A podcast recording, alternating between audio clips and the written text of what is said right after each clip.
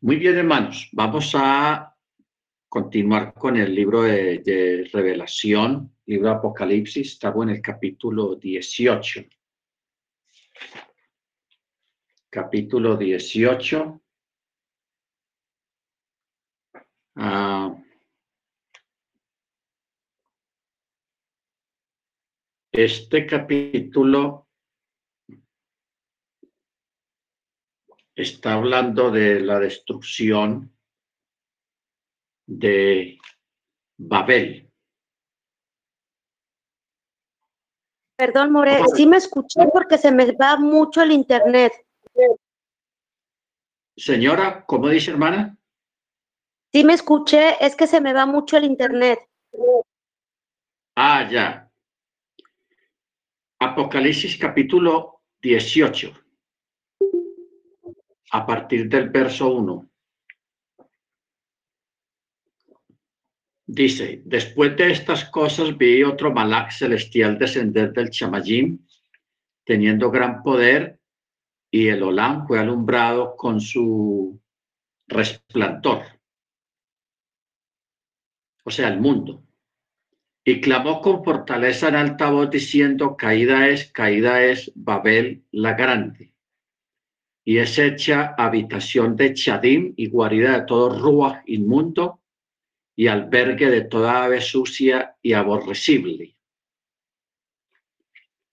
Este, este texto eh, habla de la adoración falsa, o sea, la, la, lo del Islam, habla de todo el control que se ejerce desde el Medio Oriente. O sea, el control que se ejerce, hermanos, desde el Medio Oriente no es visible. No es, no es un control visible. Entonces, esto hace que las cosas como que como que son y no son. No olvidemos que la, estrategia de, de Hasatán, que el Eterno nos reprenda, es tener la mente de la gente ocupada mirando para otro lado mientras Hasatán está trabajando por este lado. ¿Ok? Es una especie de distracción. Pero internamente, hermanos, ustedes saben que todo lo que se está haciendo, todo lo que se cuece en el mundo, gira alrededor de un metal que es el petróleo. Una la mayoría de las guerras que han habido en los últimos 50 años prácticamente han sido por el petróleo. Usted sabe que la guerra de tormenta del desierto allá en Irak, petróleo lo de Siria, que apenas hace poquito, pues, supuestamente terminó, petróleo. Lo de Yemen, esa guerra cruenta que hay en Yemen, que casi no se habla, pero hay una guerra muy desagradable, hay un exterminio total en Yemen. De eso casi no se habla, pero allá también andan detrás de los recursos naturales de Yemen, el petróleo. Ahora, las corporaciones o la gente o los pueblos que manejan el petróleo, como lo es Irak, Irán, Kuwait, Emiratos, Arabia Saudí, Omán, ah, bueno, la mayoría de todos esos países son musulmanes. ¿Ok? Y los que consumimos el petróleo, los que compramos el petróleo a ellos, eh, está cobijado por lo que se llama el cristianismo occidental. Cristianismo occidental. Ahora, hay una paradoja, hermanos, que la gente casi no habla de eso, y es en el sentido de que el cristianismo occidental siempre ha tenido un mensaje triunfalista y dominante en el mundo en apariencia. pero internamente se reconoce que Occidente está en manos de, los orientales del Medio Oriente por el asunto de los recursos naturales como lo es el petróleo. ¿Ok? O sea, el día que esta gente diga no vendemos más petróleo a nadie en el mundo, eh, parte del mundo se paralizaría y, eso es una, algo que va a ocurrir en un tiempo no muy lejano, que va a haber una, una especie de presión a nivel global, una, una especie de presión a través de este asunto del petróleo. Ahora, en el verso 2, cuando dice que se ha hecho habitación de demonios y guarida de todo espíritu inmundo y albergue de toda ave sucia y aborrecible. O sea, todo, de todo lo que está hablando acá, hermanos, es de cosas que no son coches. No son coches. Por eso en el verso 3 dice, porque todas las naciones han bebido del vino del furor de su fornicación y los ángeles de la tierra o los reyes de la tierra han fornicado con ella y los mercaderes del Olam se han enriquecido de la abundancia de sus deleites. O sea, una, uno de los hermanos, uno de ustedes mandó una, un video hace poquito, creo que fue la semana pasada, se mandó un video de, de, lo que es Kuwait, de lo que es Dubai y cómo han construido semejantes ciudades y rascacielos en un desierto. Y hoy en día, pues, es un lugar de, mucho auge de turismo, porque mucha gente quiere ir a conocer esos lugares, de cómo conquistaron el desierto y ahí en medio del desierto construyeron semejantes ciudades como lo, es Dubái, una ciudad costosa donde hay mucho dinero, donde todo es costoso, todo es caro, todo lo mejor que produce el mundo lo compran ellos como ellos tienen tanto dinero por lo del petróleo, ellos compran lo que les da la gana sin preguntar cuánto vale y están haciendo locuras, construyendo cosas impresionantes allá y tienen otros proyectos más impresionantes todavía. Y todo ese, e, ese caudal de dinero viene precisamente de el petróleo, porque el, petróleo, hermanos, nos crearon la necesidad del uso del petróleo para movilizar las motos, los carros, los aviones y una gran cantidad de vehículos y de cosas a, motor que necesitan de, ese material, de, ese, de esa riqueza. Ahora, hay personas que desde hace muchos años han inventado, por ejemplo, mover un carro no con gasolina, sino con agua los otros, los carros eléctricos, otros carros manejados con hidrógeno. Pero cuando alguien saca esa idea y, la, y, la, y la, la hace, entonces estas grandes corporaciones que manejan el petróleo compran la patente. Y si la persona no les vende la patente de ese invento, lo, la persona cuando menos piensa parece que se suicidó, que una sobredosis de drogas, lo matan, lo suicidan. ¿Por qué? Porque ellos no quieren, los petroleros no quieren que les dañen el negocio que tienen montado. Pero que un carro ande con agua, ya eso es viable, ya eso hace años que se creó eso. Simplemente que estas personas, estas grandes corporaciones, se encargaron de borrar el invento. Igualmente lo de los carros empujados por hidrógeno. Entonces, como hoy en día el mundo está cambiando, porque el mundo está cambiando en este tiempo, eh, ya hay países con cierto nivel de independencia que no se dejan sobornar o no se dejan molestar por estas grandes corporaciones. Entonces hay un avance respecto a los carros eléctricos, los carros eléctricos. Y hay mucha gente que está comprando carros eléctricos y en la China y en otros lugares están produciendo a gran escala carros eléctricos para competir con el asunto de los carros a gasolina. Entonces, hay una gran competencia y eso en cualquier momento, hermanos, va a armarse un problema bien serio con ese asunto. Luego, el verso 4 dice, y oí otra voz del chamayín que decía, salgan de ella, pueblo mío, para que no participen de sus pecados y para que no reciban de sus plagas, para que no reciban de sus plagas. Ahora, esto quiere decir que el Israel verdadero puede ser encontrado en estas tantas naciones, pero para poder manifestar que ellos son redimidos, Israel debe manifestar esa realidad al salir de Babilonia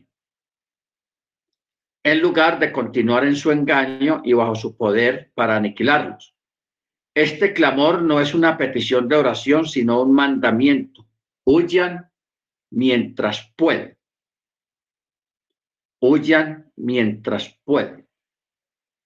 ¿Ok? Ahora, cuando miramos y tratamos de buscar el significado de este lo que dice el verso 4. Salgan de ella, pueblo mío, para que no participen de sus pecados, para que no reciban de sus plagas. O sea,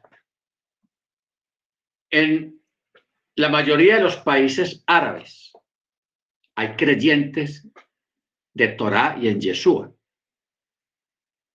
hay creyentes. Lo que pasa es que se acostumbraron a, tener una, a vivir bueno, aparentemente, a vivir bien, y no han sido como muy perseguidos ni muy tocados por, por los musulmanes. Pero va a llegar un momento, hermanos, en que esto se va a acabar, va a haber cero, cero tolerancia, va a desatarse una, una expulsión de todos los creyentes en Machía utilizando cualquier argumento publicitario o político.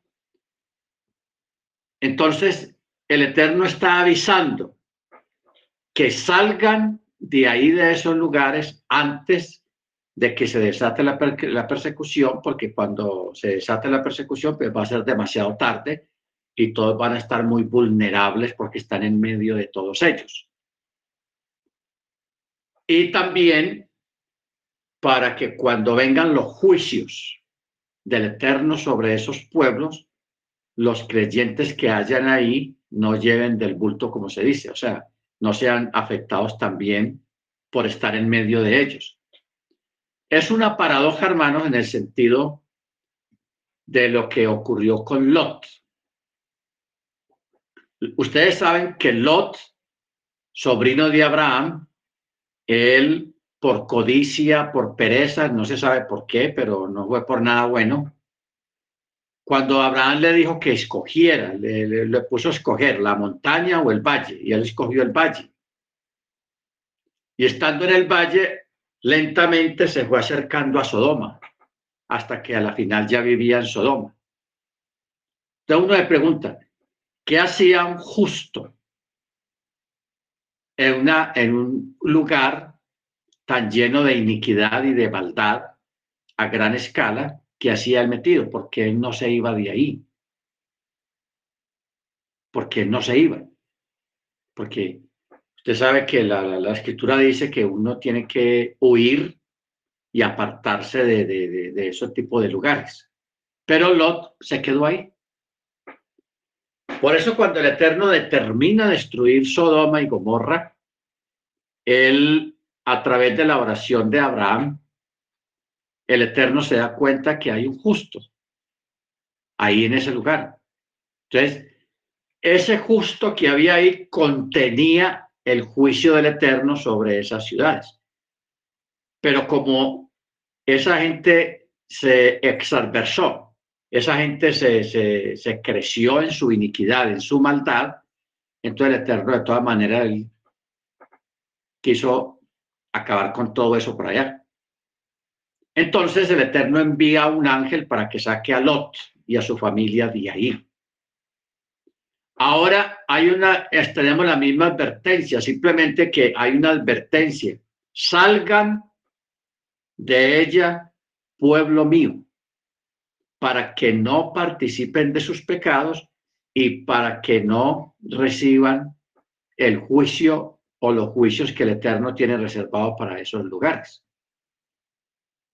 ¿Ok? Entonces, hay un llamado para la gente, los creyentes en Machía y en Torá, que están, por ejemplo, en Egipto, que están en Irán, que están en Emiratos Árabes, que están en Dubái, que están en, en Arabia Saudí, que están en Kuwait, que están en Irak, que están, bueno, son muchos los lugares, porque en esos lugares hay creyentes. Simplemente que están mimetizados, están camuflados en medio de toda esa gente, pero son gente que guarda Shabbat, que celebra la fiesta del Eterno y que tienen la fe en Yeshua, pero están cómodos, no quieren salir porque aparentemente están bien, pero aquí el Eterno le está advirtiendo, salgan, porque de un momento a otro todo va a cambiar. Todo va a cambiar en el mundo y lo que antes era un lugar seguro se va a volver un lugar peligroso y lo que antes era un lugar peligroso se va a poner seguro. O sea, todo va, se va a virar, todo se va a cambiar. Porque el verso 5 dice, porque sus pecados han llegado hasta los chamallín, hasta los cielos, y el Eterno se ha acordado de sus iniquidades. Entonces dice, páguenle tal como ella ha pagado devuélvanle doble según sus obras. En la copa que ella ha preparado, preparen el doble para ella. Y cuando ella se ha estimado y ha estado en deleites, tanto, tanto denle de tormento y pena, porque dice en su corazón, yo estoy sentada en mi trono, no soy viuda y no veré la pena.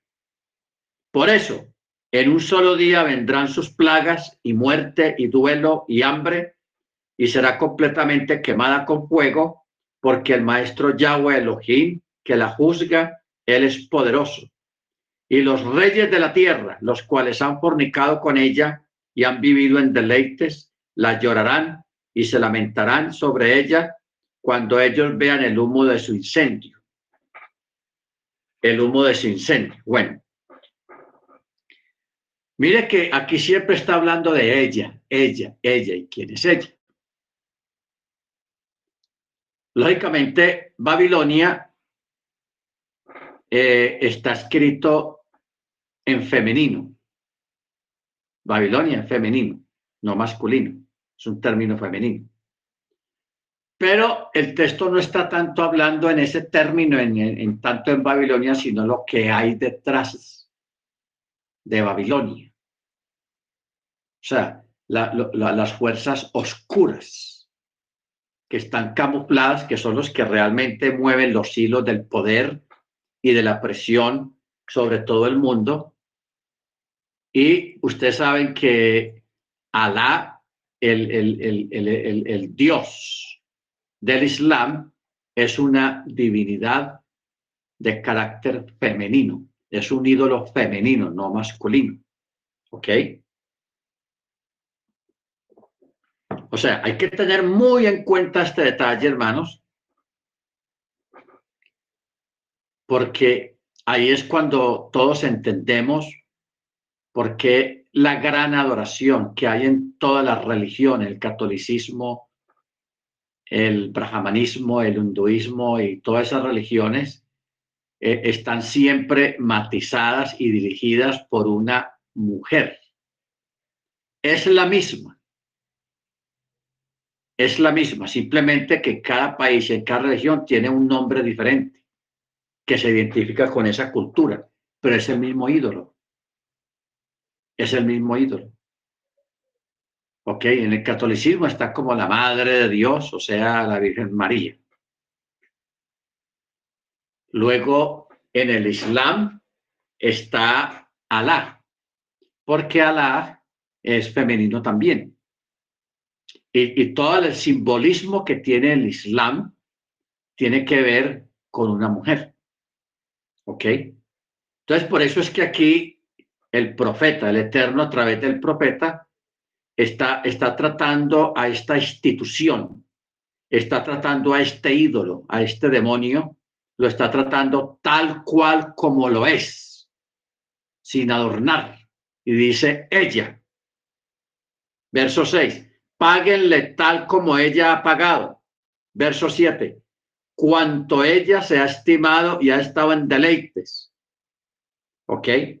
Y siempre está hablando de ella porque e, ese ídolo, que es prácticamente el, ídolo que gobierna el mundo, es un, es un ídolo femenino, no masculino. ¿Ok? Es un ídolo femenino. Bendito sea el nombre del Eterno. Ahora, cuando habla acá en el verso 9, en el verso 9,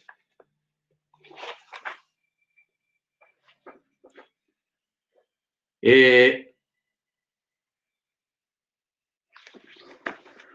cuando habla, dice, y los reyes de la tierra, los cuales han fornicado con ella y han vivido en deleites, la llorarán y se lamentarán sobre ella cuando vean el humo de su incendio. La vez pasada habíamos hablado acerca de lo que pasó en la guerra de Irak, que Saddam Hussein mandó quemar todos los pozos, muchos pozos petroleros y que ese, esos chorros de fuego de, de 100, 150 metros de altura quemándose continuamente día y noche, porque eso, esos incendios duraron varios días, muchos días.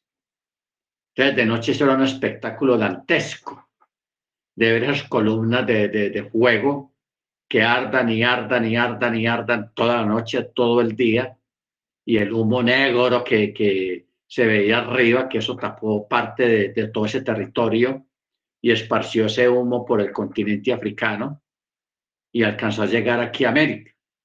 O sea, eso fue tenaz. Entonces, lo que ocurrió en Irak, hermanos, es un preaviso de lo que va a ocurrir en Emiratos Árabes y en todos esos lugares en Arabia Saudí, donde están esos pozos que ellos mismos los van a quemar. Y esas ciudades, hermanos, esas lo que es Dubai, Meca, Medina, Kuwait. En esos lugares, hermano, en especial Dubai y Meca y Medina, es donde todas esas ciudades van a ser destruidas todos esos edificios donde que son prácticamente los edificios más altos del mundo que están allá en Dubái, todo eso se va a quemar, todo eso se va a hundir. Todo eso se va a hundir, todo eso se va a quemar, porque va a haber un incendio y una destrucción tal que la gente no se imagina. ¿Ok? Entonces, por eso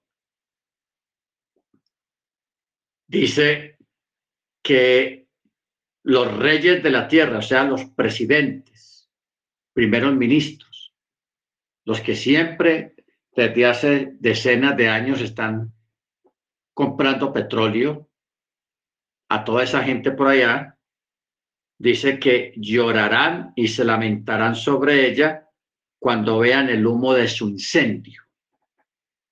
Y estando lejos por el temor de su tormento, estarán diciendo, ay, ay, de aquella gran ciudad de Babel, aquella fuerte ciudad, porque en, un, en una hora vino su mispat, o sea, su juicio.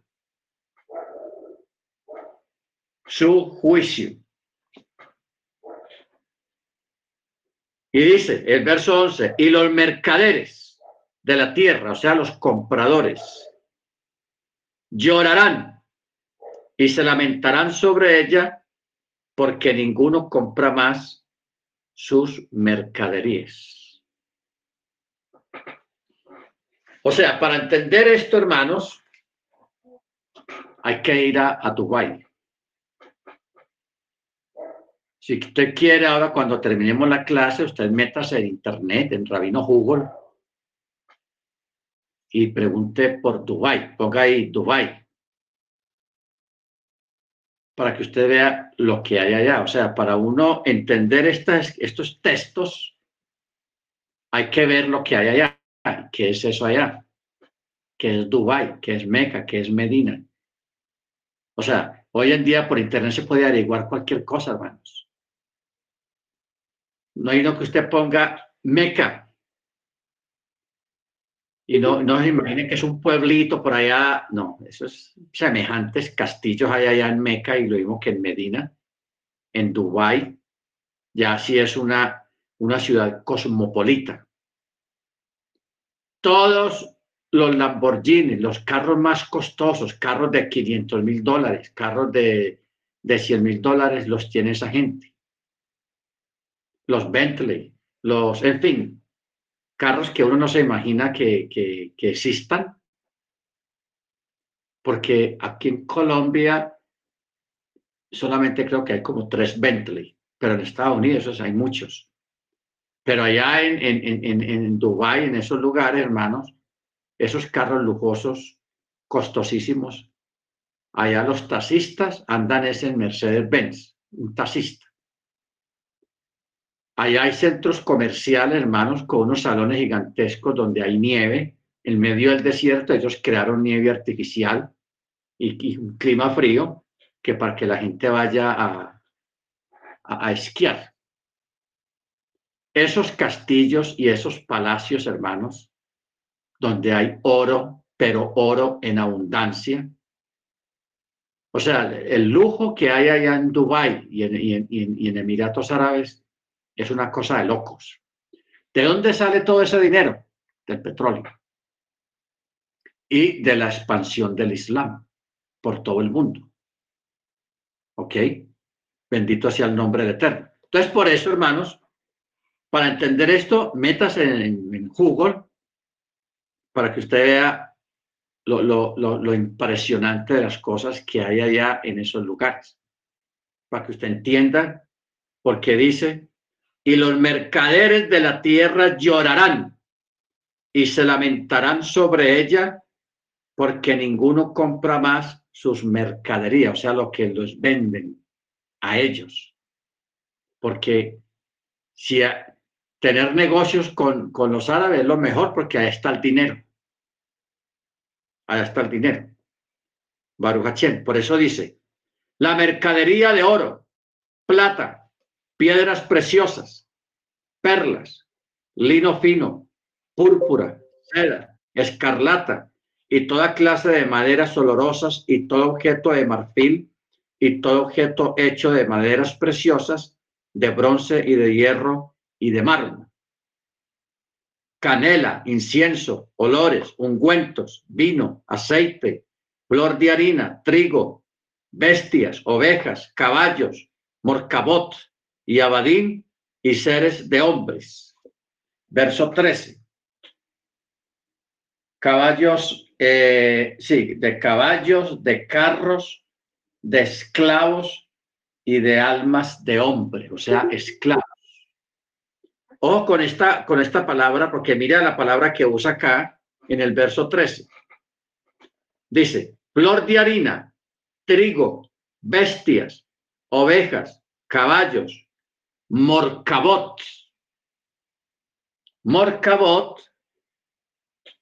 es carros. carros.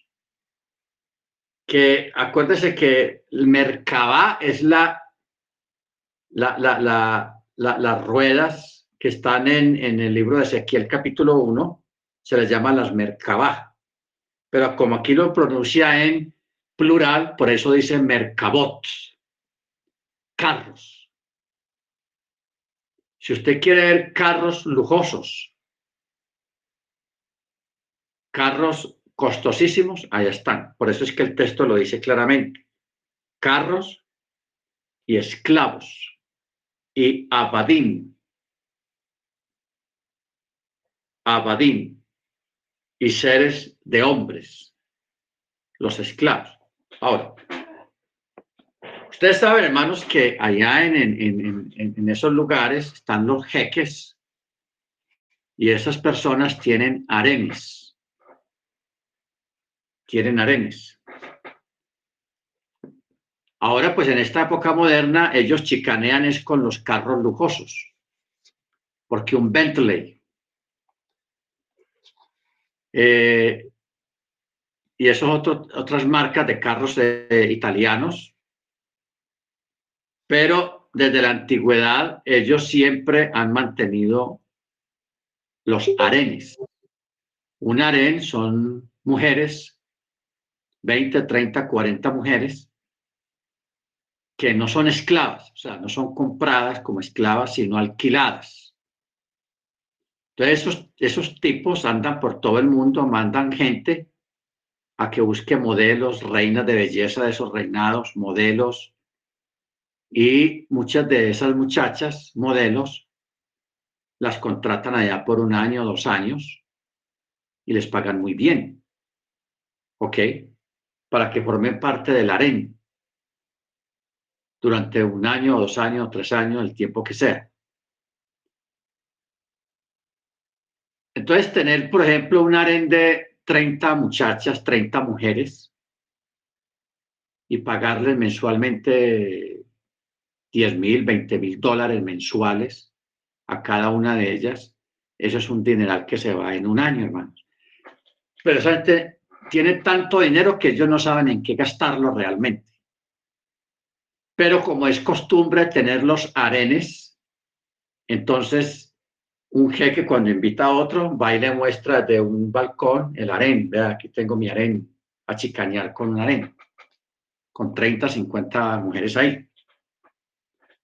Entonces, por eso es que el texto está hablando aquí, el verso 13, caballos carros y almas o seres humanos, personas que los tienen alquilados o los tienen esclavizados, está claro. Y por eso el verso 14 dice, y los frutos de ser anhelada se ha apartado de ti y todas las cosas que eran delicadas y el corazón se ha alejado de ti y nunca más la hallarán. Vamos a leer en esta otra Biblia. La fruta de la codicia de tu alma se apartó de ti. Y todas las cosas exquisitas y espléndidas se te desvanecieron. Y nunca jamás las hallarán. O sea, yo quiero, hermanos, que preparemos nuestra mente. Y en parte para ver ese gran espectáculo, porque eso va a ser un espectáculo transmitido en vivo, prácticamente con la tecnología que hay hoy en día, de cómo Dubái y esas grandes ciudades que hay allá van a caer se van a incendiar juntamente con los incendios de los pozos petroleros. Que eso incluso va a afectar el clima de la Tierra. Porque estamos hablando de, porque el petróleo cuando se quema, el crudo, cuando es quemado, eso echa un humo negro, un humo negro parecido al que, al que sueltan las llantas de los carros viejas cuando las queman, que eso produce un humo negro muy fuerte. Así va a ser la quemazón del petróleo y tener pozos petroleros y todos esos edificios quemándose, derritiéndose por el calor y por el incendio, el alto calor aunado al, calor del fuego del incendio, eso va a derretir todo eso por allá y va a producir un humo que va a afectar el clima de toda la Tierra. Lo va a afectar. ¿Ok? O sea, e, eso va a ser, hermanos, una cosa impresionante. Impresionante. Por eso en el verso 15 habla del lamento y dice, los mercaderes de estas cosas que se enriquecieron a costa se pararán lejos a causa del temor de su tormento, lloro y gemido, diciendo, ay, ay, la gran ciudad que estaba vestida de lino fino, púrpura, escarlata y adornada de puro oro por todas partes y piedras preciosas y perlas. Entonces, volvemos a decirlo de ahora. Para uno entender eso, hay que ir a Dubái, al menos a Dubái, para que usted vea la riqueza en las tiendas, el oro que hay en abundancia en tantos objetos, en vasos, en cucharas, tenedores, cuchillos, en, en los carros que están forrados en oro, automóviles, que les pone una lámina de oro encima de, la lámina normal. O sea, eso es una locura, hermanos. Lo, lo, que está pasando allá y lo que hay allá es una locura. Pero gracias al Eterno que dos mil años antes ya describió todo eso que, hoy en día se vive allá en esos lugares. La abundancia de la riqueza y del oro, porque aquí menciona eh, todo muy claramente. Adornada de oro, piedras preciosas y perlas, porque en una hora ha sido arrasada tanta riqueza y todos los capitanes, pasajeros, marineros y todos los que viven en el mar se pararon a lo lejos ¿Sabe por qué no puede ser Roma? Porque Roma no está en una costa. Roma no es costero. Pero Meca, Medina y Dubái sí son costeros. ¿Ok? Bendito sea el nombre del Eterno. ¿Ok? Bueno. Ahora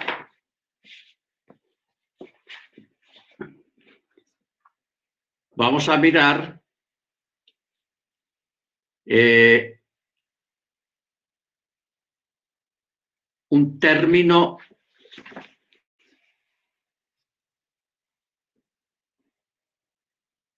un término que hay aquí que dice todos los capitanes, pasajeros, marineros y todos los que viven en el mar se pararon a lo lejos. Aquí, hermanos, está hablando de los efraimitas o y comerciantes,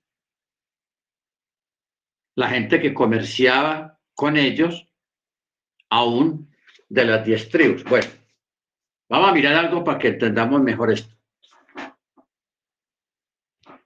el mercado de los diamantes.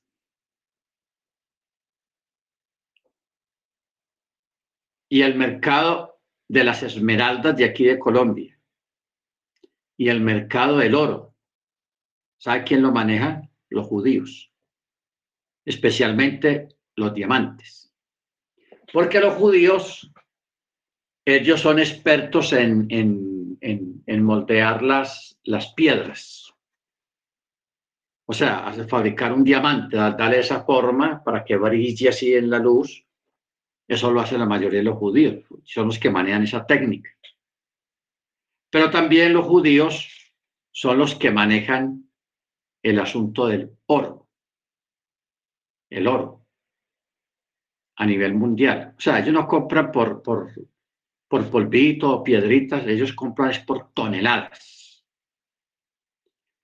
Ellos lo compran, o sea, todos estos metales, lo que son los diamantes, lo que son las esmeraldas, lo que son la, todas esas piedras preciosas, el oro, pasa por las manos de los judíos, especialmente en Alemania, en Londres, en, otro país, New York. Y ellos, sus, los, sus grandes compradores que ellos tienen son los árabes, porque a los árabes les gusta mucho el oro. O sea, no sé, los árabes tienen un encanto por, por, el, por, por tener oro, por, por tener, y como tienen el dinero, pues les, ahí hay mucho oro. Pero ese oro se lo compran es precisamente a los judíos, igualmente los diamantes y las esmeraldas, porque los judíos son los que manejan a nivel global el negocio de los diamantes, el oro y las esmeraldas y otros metales. Bendito sea el nombre del Eterno. Por eso es que el Eterno le está advirtiendo a ellos, a los que comercian con esta gente, salgan. Como quien dice, no hagan más negocios con esa gente porque si no resultan quemándose en ustedes también. Ustedes se van a quemar también juntamente con ellos. O sea, sufrir pérdidas y hasta morir si están allá personalmente haciendo algún negocio.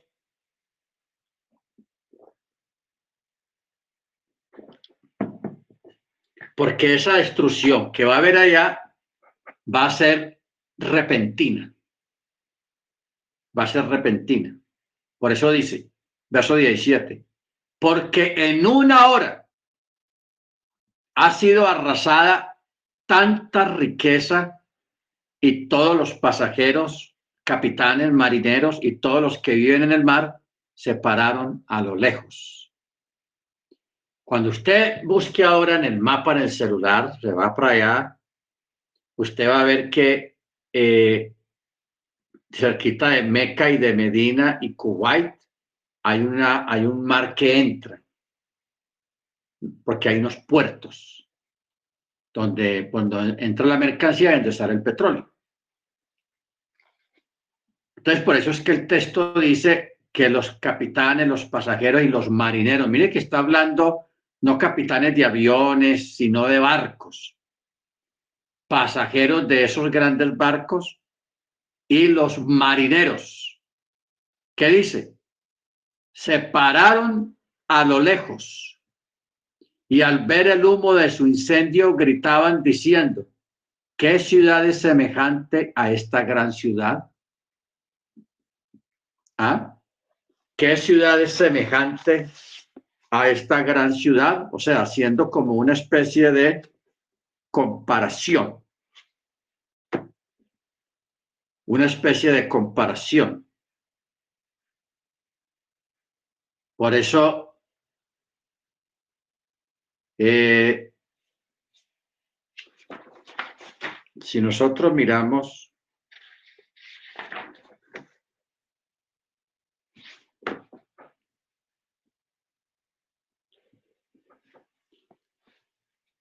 Dice,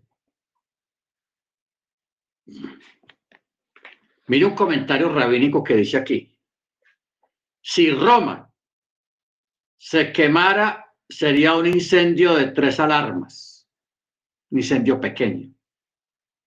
Pero cuando se queme Meca o Medina y todos los campos de petróleo enviarán humo a los cielos por millas a la redonda y por muchos días o quizás meses interminables.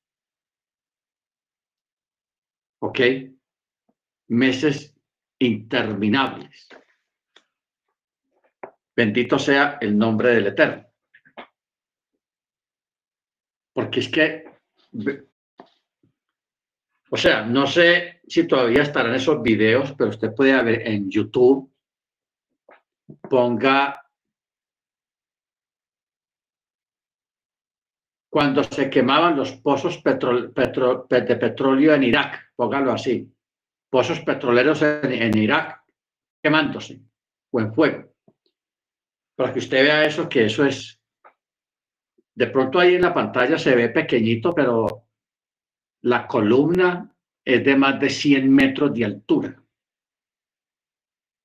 Y, un petróleo por ahí de un metro, un chorro gigantesco de uno o dos metros de grueso, de circunferencia, ardiendo y ardiendo y ardiendo y ardiendo noche y día, 24 horas seguidas.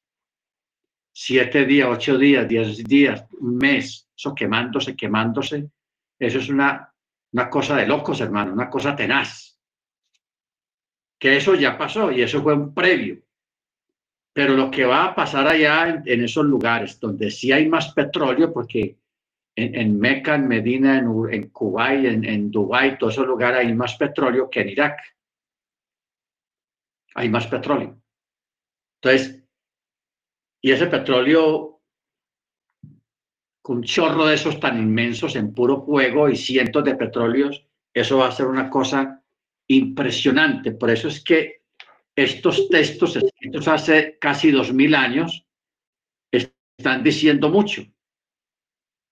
Entonces, mire el verso 19. Aquí en el verso 19 vamos a entender una cosa que ya la vamos a explicar. Dice, y echaron polvo sobre sus cabezas y gritaban llorando y lamentándose diciendo, ay, ay, la gran ciudad en la cual todos los que tenían naves en el mar se enriquecieron a costa de sus riquezas, porque en una hora ha sido asolada. Bueno, ¿Por qué hay que detenerse acá, hermano, en este texto? Por este detalle que hay acá cuando dice, y echaron polvo sobre sus cabezas. Esta es una costumbre oriental. Una costumbre oriental. ¿En qué sentido la costumbre oriental? De que cuando una persona sufre una pérdida o está ocurriendo o ha ocurrido un desastre en el Medio Oriente, o sea, los árabes, ellos se ponen en el piso y se tiran polvo o ceniza en la, en la cabeza, como, como expresando estupor, sorpresa, como expresando dolor. Y lo hacen precisamente de esa manera. ¿ok? Lo hacen de esa manera, se echan polvo. Y eso lo hacen los árabes. ¿A dónde nos lleva esto, hermanos? Al libro de Job. Porque la historia de Job ocurrió precisamente en el oriente, en esas tierras. Y usted ve que Job, cuando le ocurrieron todas aquellas tragedias, ¿qué hizo Job? Se sentó en ceniza y se tiraba ceniza en la cabeza en señal de estupor y de sufrimiento. Porque esa es la forma cultural en esas regiones de expresar dolor y sufrimiento y estupor. De esa manera. Aquí en América no se hace así. Aquí en América cuando una persona tiene un sufrimiento, le da golpes a la cabeza, se jala los pelos o, o lo que sea pero no hace lo que hace la cultura oriental, que es de, tirarse en el piso y echarse polvo, tal cual como dice aquí en, en el verso 19.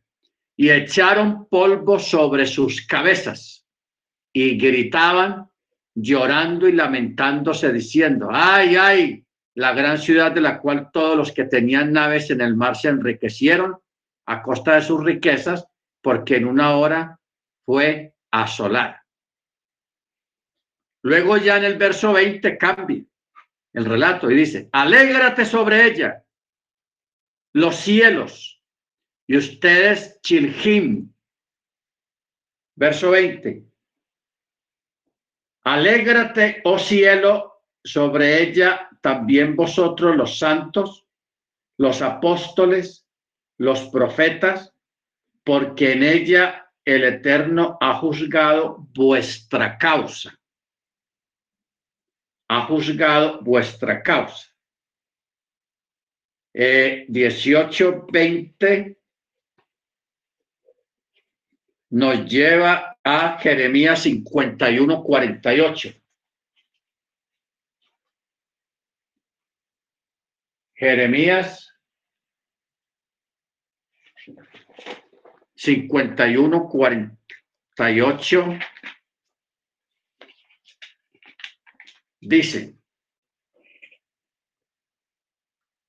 entonces los cielos y la tierra y todos los que en ellos hay gritarán de alegría porque Babilonia cuando venga sobre ella desde el norte el destructor, dice Yahweh y también Babilonia caerá por las víctimas de Israel, como por Babilonia cayeron las víctimas de toda la tierra. Los que habéis escapado de la espada, y no os detengáis, invocad a Yahweh desde lejos, y Jerusalén ocupe vuestros pensamientos. Amén. Bendito sea el nombre del Eterno. Estamos en el verso 21. Dice, y un malaj, un ángel poderoso, tomó una piedra como una gran piedra de molino y la arrojó al mar, diciendo, así será derribada con violencia Babel, la gran ciudad, y nunca más será hallada, o sea, va a desaparecer. Y el sonido de arpistas y de músicos y de flautistas y de trompeteros no se oirá más en ti, ni artífice de oficio alguno se hallará más en ti, y ni ruido de molinos se oirá más en ti. En este momento, hermanos, al menos en Dubái, se están construyendo decenas de edificios al mismo tiempo. Y eso exige mucha mano de obra, o sea, trabajadores de construcción. Estamos hablando de arquitectos, ingenieros, ah, oficiales, expertos en acabados, en talla, en, de todo. Entonces, esto es lo que, lo que está diciendo acá cuando dice, ni artífice de oficio, alguno se hallará más en ti, ni ruido de molinos se oirá más en ti, o sea, el ruido de las máquinas excavadoras. Bueno, vamos a, mirar algo, hermanos. En este momento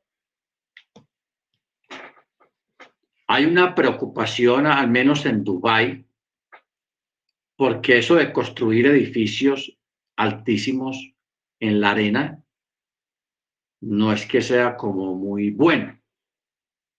Acuérdese de la parábola de, y la canción también sobre el que edificó su casa sobre la roca y el que edificó su casa sobre la arena. ¿Ok? Entonces, por eso dice, el sabio edificó su casa en la roca y el necio edificó su casa en la arena. Esta gente en medio de su necedad, porque es una necedad. Levantar semejantes edificios, hermanos, en la arena. En la arena. O sea, si allá se dedicara, por ejemplo, a llover como ha llovido al menos aquí en Colombia, y lloviera tanto allá, todos los edificios colapsarían prácticamente porque el agua llegaría hasta los cimientos y como es pura arena, todo se viene al piso. Bendito el Eterno. Pero yo hace días estuve mirando una noticia de allá, precisamente de Dubái, donde estaban preocupados los ingenieros y los políticos por el hecho de que, por un lado, las tormentas de arena están sepultando y están elevando el nivel de, la calle en Dubái. Las tormentas de arena que caen y se van acumulándose y entonces va subiendo el nivel del piso. Y lo otro es que el mar se está colando en medio de la arena y está afectando los cimientos de los edificios que fueron construidos allí sobre la misma arena. ¿Ok? O sea que hay, una, hay un vaticinio a nivel de ingeniería que está vaticinando una caída y un colapso total de estas grandes construcciones que se han hecho en estas regiones desérticas, que es Meca, Medina, Dubái y Kuwait.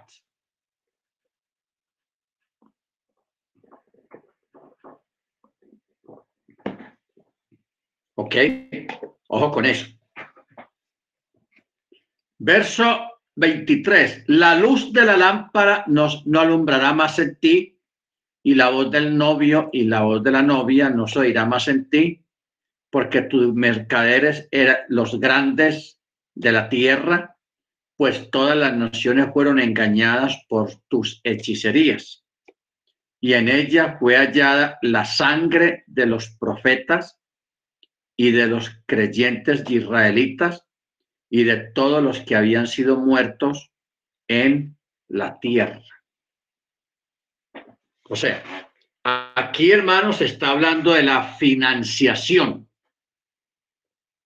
de terrorismo en el mundo que le pagan a terroristas para que maten creyentes. Por eso dice la sangre de los creyentes y de los santos israelitas y todos los que habían sido muertos en el Olam.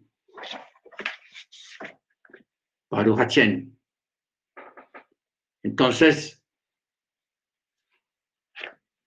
dice, hoy en día todavía se continúa derramando sangre inocente de ambas casas, la casa de Yehudá y la casa de Israel porque ya Roma, o sea, el catolicismo ya dejó eso de la Inquisición, de perseguir cristianos y judíos. Ahora los que, los, los que lo hacen son los árabes. ¿Ok? Los árabes. Entonces, por eso estas regiones son las que satisfacen, satisfacen los requisitos bíblicos para el cumplimiento de estas profecías. ¿Ok? De estas profecías. Bendito sea el nombre del Eterno. Después de estas cosas oí una gran voz de una gran multitud en los cielos que decía, aleluya, la salvación, la gloria y el honor y el poder a Yahweh nuestro Elohim, porque sus mispatim, o sea, sus juicios son verdaderos y santos, porque él ha juzgado a la gran ramera que corrompió la tierra con su fornicación y ha vengado la sangre de sus siervos de la mano de ella. Ha vengado la sangre de sus siervos de la mano de ella. Siempre habla de ella. Ojo con eso. Ella. Y otra vez dijeron, aleluya, y su humo subió de, en toda la tierra. Y los veinticuatro ancianos, los sejanim, y las cuatro criaturas se postraron y adoraron a Yahweh, que está sentado en el trono, diciendo, amén, aleluya. Y salió una voz del trono diciendo, orad o alabad a nuestro Elohim, todos ustedes, sus siervos y los que le temen, así pequeños como grandes. Y oí la voz de una gran multitud como el estruendo de muchas aguas y como el sonido de poderosos truenos diciendo, aleluya, porque nuestro maestro Yahweh, el Shaddai, reina. Amén regocijémonos y démosle a él la gloria, la estima, porque las bodas del Cordero han llegado y su esposa se ha preparado a sí misma. Y a ella le fue concedido vestirse de lino fino, limpio y blanco, porque son las, eh, las acciones justas de los creyentes. Aquí en el, texto hebreo usa la palabra la sedacá. La acá. Bueno, detengámonos aquí un momento, hermanos, y vamos a mirar la esposa, la novia. Porque dice, y su esposa se ha preparado a sí misma. Se ha preparado. Y a ella le fue concedido vestirse de lino fino. Ustedes recuerdan que Yeshua cuando nace, eh, Yeshua estaba cubierto no por pañales, porque la palabra pañal es una palabra moderna. Entonces no pudo haber existido la palabra pañal en el original. Lo que dice el original es que Yeshua, el niño recién nacido, él estaba cubierto de lino blanco, lino fino, resplandeciente. Porque en esa época a los hijos de los reyes, o sea, los, los grandes reyes de la época del Mesías, el lino blanco era la, la tela más costosa que existía en esa época. Era la, tela más costosa. Era tan costosa que solamente se reservaba para los hijos de los reyes, para los niños recién nacidos de reyes, o sea, príncipes.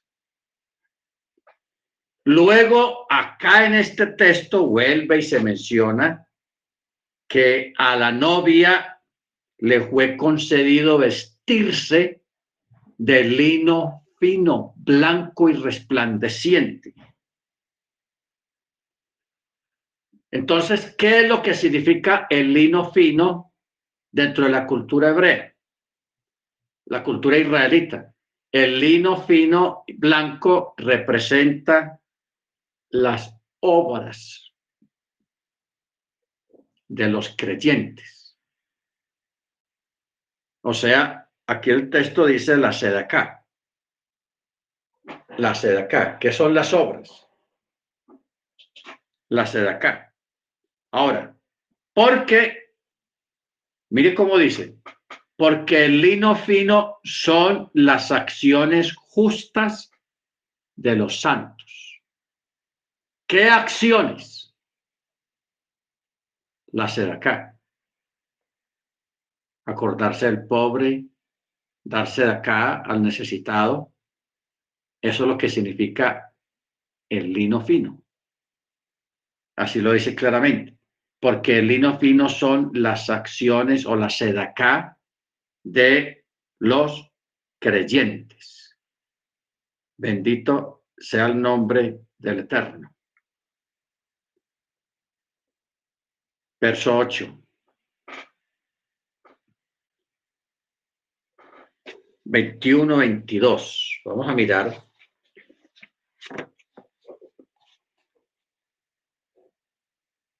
Eh,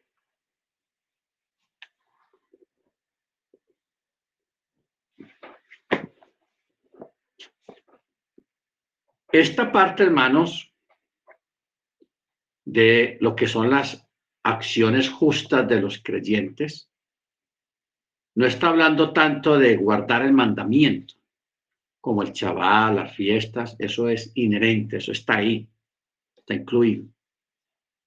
Pero aquí lo que está hablando es de las obras, especialmente en lo que se refiere en la ayuda al prójimo. ¿Ok? Ayudar al prójimo en sus necesidades ayudar a las viudas, a los menesterosos, al que tiene necesidad. O sea, para obtener el vestido el, lino, este vestido lo fabricamos nosotros mismos o lo hacemos nosotros mismos es a través de las obras, de las buenas obras. O sea, No olviden lo que siempre hemos dicho. Las buenas obras no salvan, pero los salvos hacen buenas obras. ¿Ok? Automáticamente una persona que es creyente y que tiene conocimiento de la Torah hace buenas obras en forma automática, en forma natural, sin que le estén diciendo, hermano, hay que ayudar, a tal persona, ayudar a tal persona. No, no hay necesidad de decirle a nadie eso. Es algo que nace. Es algo que es inherente en cada creyente en Machía, en Yeshua.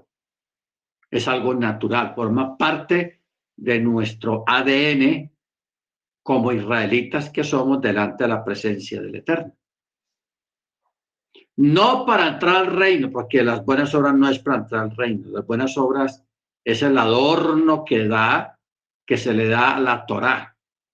Y también las buenas obras es el vestido que nosotros mismos nos vamos forjando a través de las buenas obras. Bendito sea el nombre del Eterno. ¿Ok? Ojo con esto, hermanos. Por eso el verso 9 dice, y él me dijo, escribe, bendecidos los que son llamados a la cena de las bodas del Cordero, y me dijo, estas son palabras de verdad del Eterno. Estas son las emet, palabras de Yahweh. ¿Ok? Estas son las palabras verdaderas de Yahweh. Baruch entonces, aquí viene, hermanos, una, una especie de error. Dice, y caí a los pies para adorarle, o sea, al ángel que le estaba enseñando todas aquellas cosas. Y el ángel me dijo, mira, no hagas eso. Yo soy un consiervo tuyo y de tus hermanos israelitas que poseen el testimonio de Yeshua, adora a Yahweh, pues el testimonio de Yeshua es el rúa de la profecía. O sea, el testimonio de Yeshua es el espíritu de la profecía. Toda adoración al Padre debe ser guiada y llevada en el nombre de Yeshua. Se nos prohíbe adorar a los mensajeros, sean verdaderos o falsos, o a los que están en los cielos o los que aparecen en la tierra. O sea, nosotros, hermanos, no podemos adorar a un ángel ni hacerle oraciones Sí se le puede dar órdenes y hablarles, sí, pero adorarlos no. Adorarlos no. Está prohibido. Solamente el único que merece la adoración es el Eterno, el Rey de Reyes, Señor de Señores, el Todopoderoso, el que es el autor y consumador de la fe, el creador de todos los cielos y la tierra y todo lo que en ellos hay a Él se le debe de adorar, a nadie más se le debe rendir tributo y adoración. Muy importante que nosotros tengamos esto bien claro. Por eso en el verso 11 dice, y vi los cielos abiertos y aquí un caballo blanco y el que lo montaba se llama fiel y verdadero y con misericordia juzga y hace la guerra. Juzga y hace la guerra. Amén. Baruch aquí está hablando del Mesías, de Yeshua, que viene según la visión en un caballo blanco. Y aquí se le llama el fiel y el verdadero, quien con el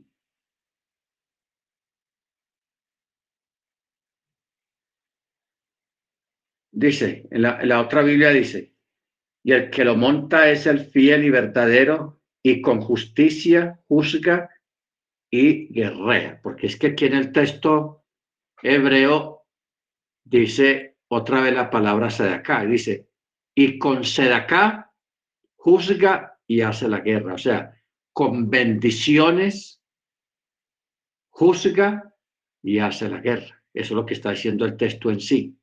Con bendiciones juzga y hace la guerra.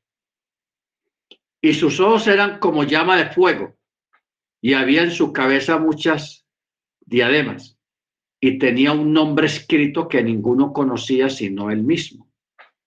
¿Ok? Entonces, aquí, hermanos, está hablando de un nombre que va a ser manifestado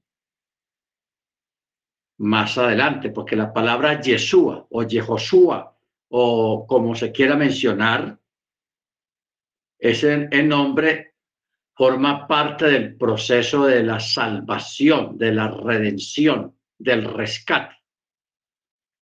Pero cuando ya no haya más salvación, ya no haya más rescate, ya no haya más redención, lógicamente se entra en otra etapa. Y Yeshua va a tener un nombre para esa otra etapa. Porque es que cuando uno mira todas las etapas que vienen desde Adán, siempre han habido nombres que se han, se han ido dando de acuerdo a la acción que el Eterno está realizando en la tierra. ¿Ok? En esta era mesiánica, que ya va a cumplir dos mil años, estamos en la época de Jehoshua o la época de Yeshua, que quiere decir Yahweh salva, o el que salva, o el salvador, o salvación. Son muchos sinónimos, pero tiene que ver con salvación, con redención, con la era mesiánica, porque estamos viviendo la era mesiánica, hermanos. Bendito sea el nombre del Eterno.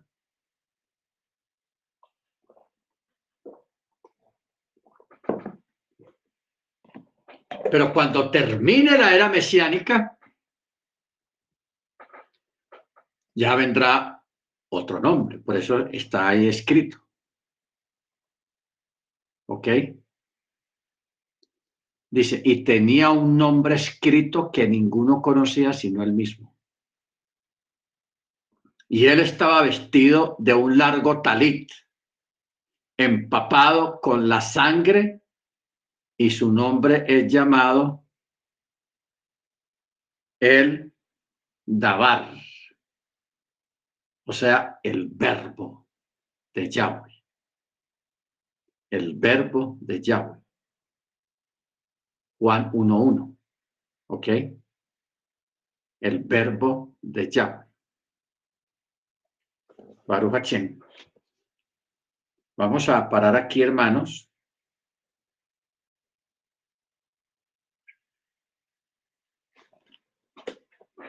Vamos a parar aquí en este verso 13, el verbo de Yahweh. Muy bien, hermanos, vamos a, a, parar, vamos a pedirle a la hermana Senia, es tan amable para que nos dirija la